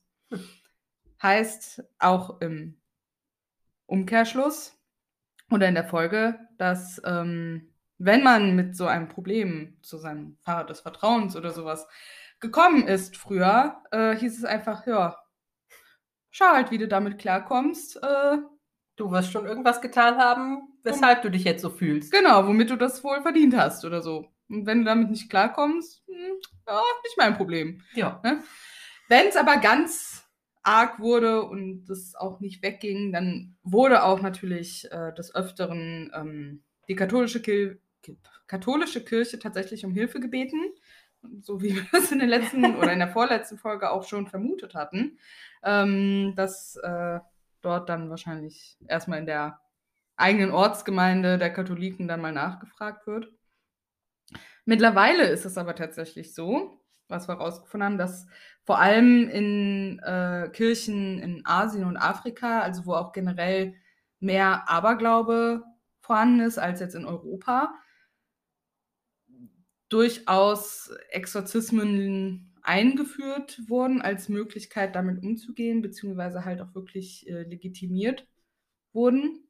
Womit auch nicht alle in der evangelischen Kirche einverstanden sind, weil das für viele auch einfach Humbug ist.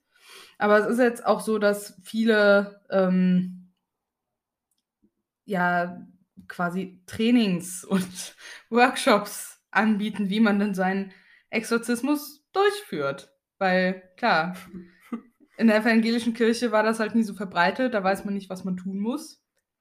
How Und- to do an exorcism. Ja. Step one. Richtig. genau. Und so wird es halt jetzt momentan gibt. Also da auch mit diesen Trainings, das ist halt auch viel eher in afrikanischen, asiatischen ähm, Mitgliedskirchen der Fall. Aber es breitet sich langsam aber sicher so ein bisschen aus, auch wenn vor allem in Europa auch viele sagen, ey Leute, das können wir nicht machen. Äh, das ist ja nicht wirklich zeitgemäß und sowas. Ähm, aber davon halt lassen sich halt die Kommunen, nee, sagt man Kommune? Die Gemeinden. Gemeinde. Gem- ja, stimmt, Kommune ist nicht was anderes. 70ern. äh, aber die Geme Gemeinden ähm, in Afrika und Asien haben halt natürlich auch das Problem, dass wenn die ihren Kirchenmitgliedern und Gemeindemitgliedern nicht helfen, gehen die halt zu irgendwelchen dahergelaufenen Gurus und äh, was wir noch gefunden haben, den, Begr den Begriff Fetischpriester, was sehr komisch klingt, aber ähm, wohl ein Ding ist. Mhm. Und das wollen die natürlich auch vermeiden. Ja. Ja. und deswegen, also eine Kirchengemeinde, und das ist die in Kamerun, die haben tatsächlich Dämonenaustreibung offiziell legitimiert. Bei den Hm. anderen ist es noch so, na, ja, wenn es gar nicht anders geht, machen wir es auch selbst, aber Also ein schleichender Prozess könnte man meinen. Genau. Wie Mit Halloween. ja. ah ja, aber so viel sei halt dazu gesagt. Ja. Hm? Tatsächlich, wenn ich so an meinen äh, Konfirmandenunterricht zurückdenke, es war nie Nee. von so bösen Dingen wie Nee, Dämonen das stimmt. oder Hexen die Rede. Nee, also überhaupt nicht. Das ist, äh, ja, Gibt's das halt nicht. gibt's nicht. Ja. Umso Ne? merkwürdiger, dass wir hier sitzen. Ja. Haben wir ja letztens schon festgestellt. wir glauben trotzdem dran. Wir Hm. sind äh, die Ausnahme, die die Regel bestätigt. Genau. Vielleicht. Ja, also so viel zu unserem Geisterfakt der Folge. Ich hoffe, ihr konntet irgendwas damit anfangen, was lernen. Ja, Wir sind jetzt äh, hoffentlich alle ein bisschen schlauer. Vielleicht wusstet ihr das auch schon als äh, gläubige Protestanten. Ja, kann ja durchaus sein. Ähm, so der ein oder andere Hörer von uns, den wir kennen, da wissen wir ja, dass die definitiv protestantisch sind Ungläubig. und gläubig. und äh, ja, Genau. ich würde behaupten, wir gehen über zu den Empfehlungen. Ja, zu unserem schönen abschließenden Teil der Folge. Ja. Damit wir alle mit einem besseren Nachdem Gefühl aus wir- der Folge gehen. Nachdem wir so viel mit Mord, Totschlag und Besessenheit zu kämpfen hatten zu heute. kämpfen hatten. Genau. Beginnen wir jetzt mit den Empfehlungen und danach gibt es noch unsere Fragen. Ja.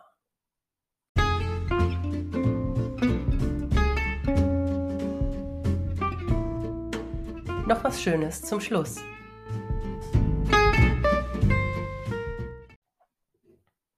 So, dann steigen wir mal mit unseren Empfehlungen für heute ein. Katharina hat die erste für euch. Ja, meine Empfehlung ist ganz passend zu der Folge der Film Der Exorzist.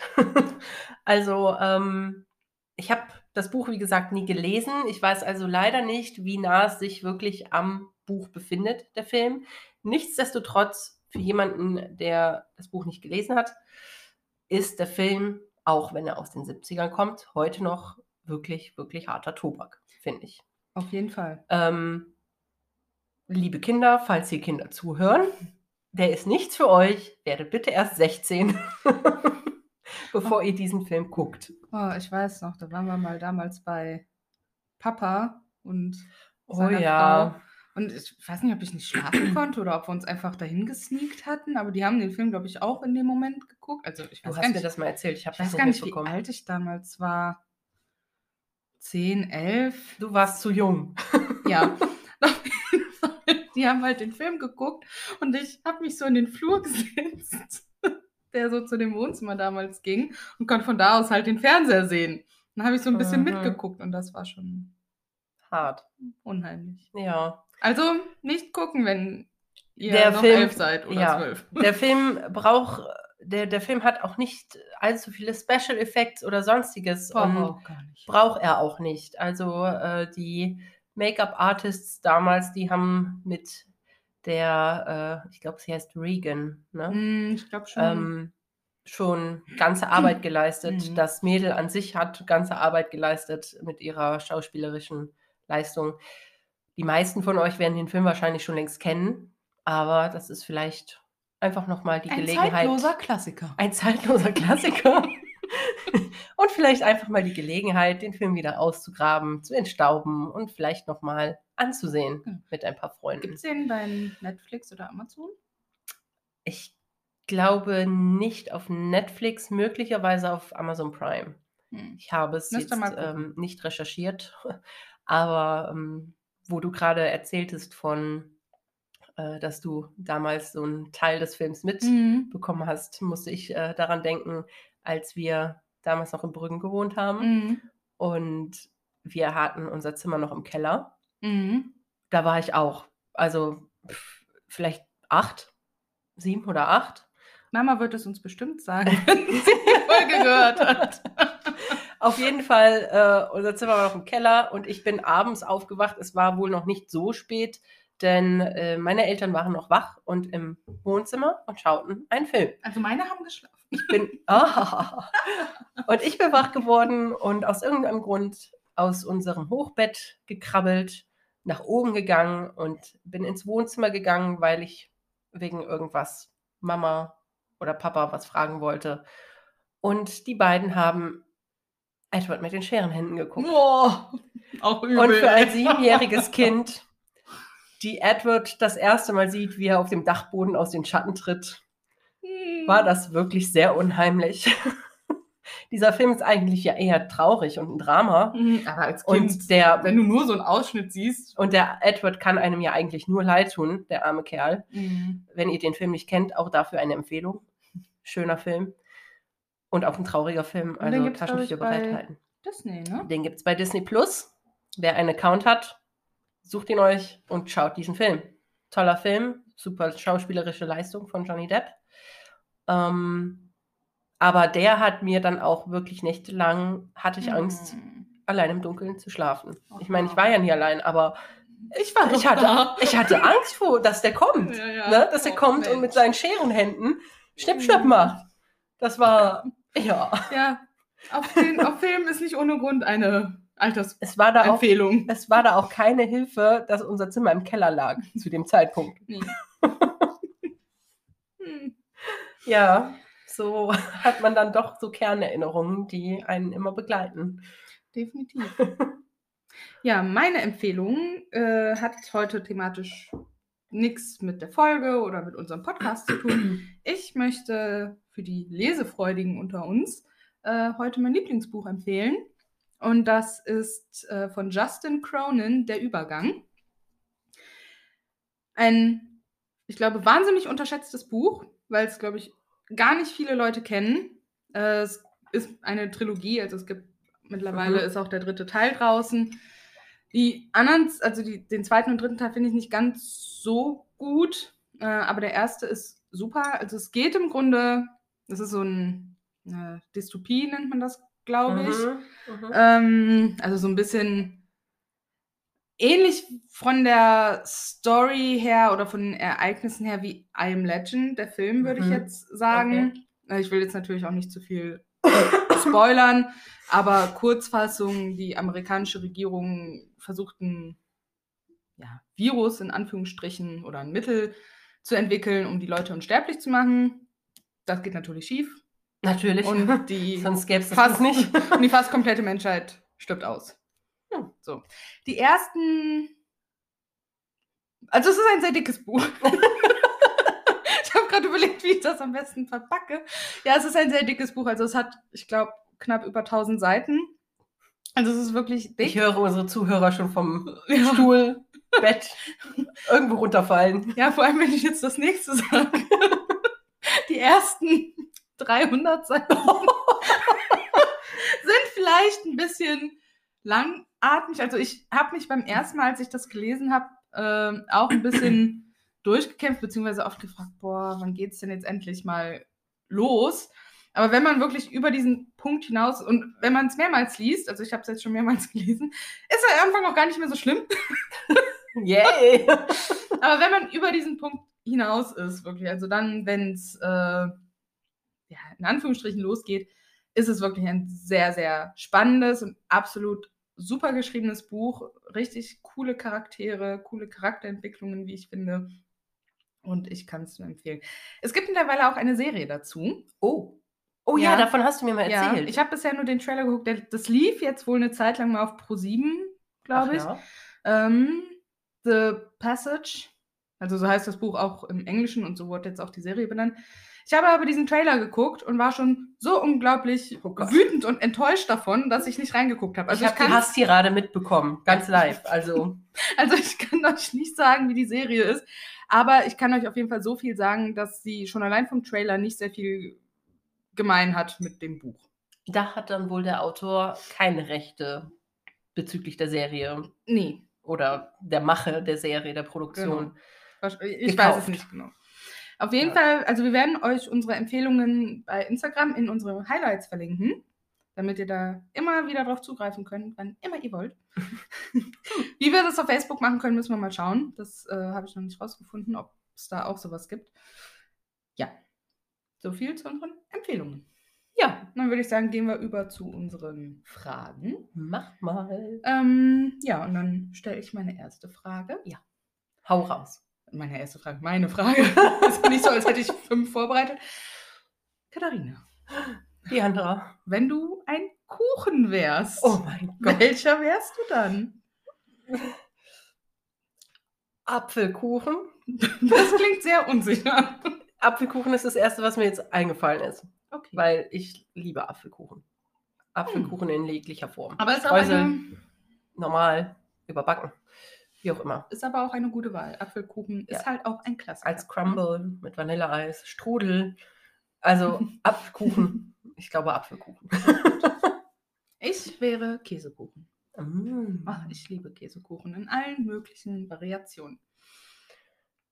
Auch sehr gut. Ich Ja. mag Käsekuchen Ist auch auch, sehr gerne. ein Klassiker. Allerdings mag ich den Käsekuchen mit Boden. Ja, ich. Ich brauche den Mürbeteigboden Ja. dabei. Also es Ohne muss nicht, ich's es muss nicht zwingend Mürbeteigboden sein. Doch, Also bei mir ich habe auch schon mit ganz vielen anderen Böden gute Erfahrungen gemacht. Ach, Aber- stimmt, es gibt auch die mit den zerdrückten Keksen und Butter und so. Beispiel, Die sind genau. auch lecker. Ja. Ja. Aber muss Boden, Boden muss halt schon irgendwie Der, sein. ja, der muss irgendwie sein. Ich finde, Ja. ein Kuchen ohne Boden, was, das ist ein irgendwie Fass einfach nur eine. Boden. Ja, genau. das wollte ich jetzt nicht sagen, aber trifft eigentlich Naja, nicht ganz so. nicht ganz Also zu. Boden gehört zu Käsekuchen Ja. dazu. So. Boden gehört zu jedem Kuchen dazu. Das- ja. Doch, finde ich schon. Ja, doch. Mhm. Mhm. Ja, meine Frage für dich. Mhm. Und du wirst mich jetzt wahrscheinlich hassen, Oh weil du sie nicht so, Beantworten kannst. weil du nicht weißt, was du dazu sagen sollst. Aber welcher Dinosaurier wärst du gerne? Mm. Ah, ich kenne tatsächlich nicht so viele. Also ich habe Jurassic Park und sowas habe ich auch gesehen vor Urzeiten. Aber ich mache es mir jetzt einfach und nehme einen quasi Dinosaurier, der noch heute lebt. Ich wäre ein Krokodil. Stimmt, manchmal bist du genauso schnippisch. ja, ansonsten wäre ich vielleicht Allerdings zerreißt du selten Dinge so in der Luft wie ein Krokodil. selten. Ähm, ansonsten wäre ich, wenn ich jetzt wirklich mal auf die Dinos eingehe, die heute nicht mehr so da sind, wäre ich vielleicht dieser mit diesem langen Hals. Bron Brontosaurus?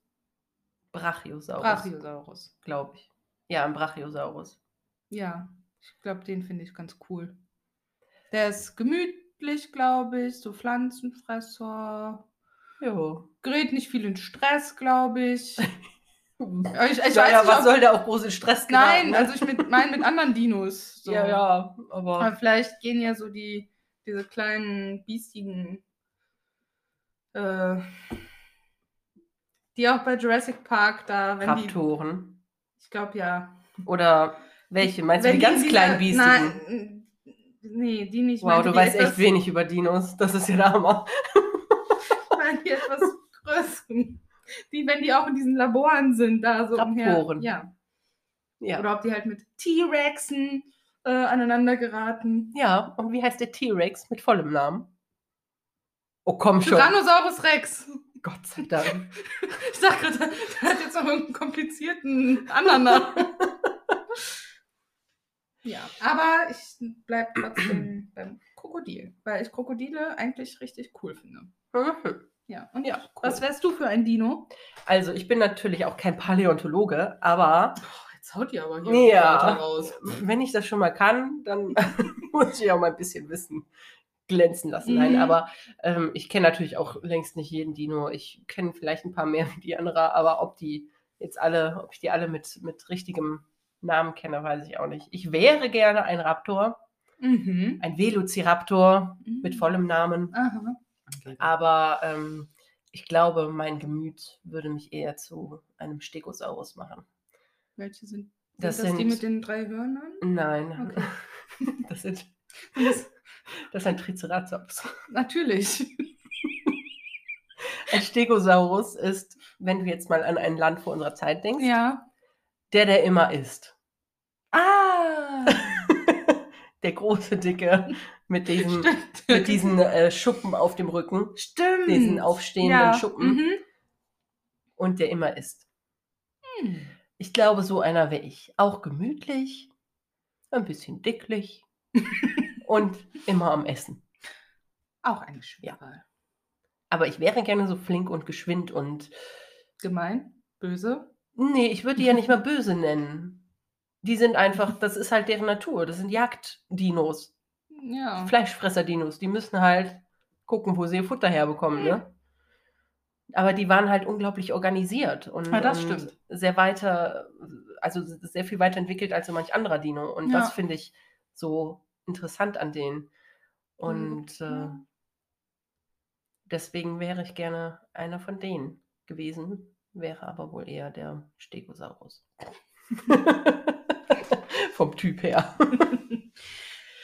Und wie immer interessiert uns natürlich äh, auch eure Antwort. Also, welcher Kuchen und welcher Dino wärt ihr denn so? Ja. Und Also äh, schreibt es uns, ihr könnt unter unseren Beiträgen kommentieren. Ja, es würde uns auch sehr, sehr interessieren, was ihr überhaupt zum Thema Exorzismus denkt. Genau. Denkt ihr alles Humbug oder glaubt ihr, da ist was dran? Ähm, seid ihr katholisch oder evangelisch und habt deswegen spezielle Glaubensrichtungen an, an Exorzismus? Ähm, Vorlieben. äh, Vor- Vorlieben. ne? Also ihr wisst, was äh, Ja. wir meinen. Genau. Ähm, Support ist immer gern gesehen. Genau. Ihr könnt uns auf Instagram finden unter Geistergeflüster mit UE unterstrich Podcast und bei Facebook unter Geistergeflüster. Ihr könnt uns eine E-Mail schicken, geistergeflüster mit ue at outlook.com. Genau. Erzählt euren Freunden und Bekannten von uns. Ja, Das würde uns sehr freuen und sehr helfen, noch bekannter zu werden. bitte, bitte, bitte, bitte. Gebt uns, äh, ja, kommentiert die Folge, bewertet uns gerne auf Apple Podcasts mit fünf Sternen. Sowieso. Und dann würde ich sagen, sind wir Wir sind am Ende für am heute. Ende unserer Folge. Wir wünschen euch noch eine schöne Zeit bis zur nächsten Folge. Eine schöne Woche. Ja, bis dann. Bis dann. Ciao.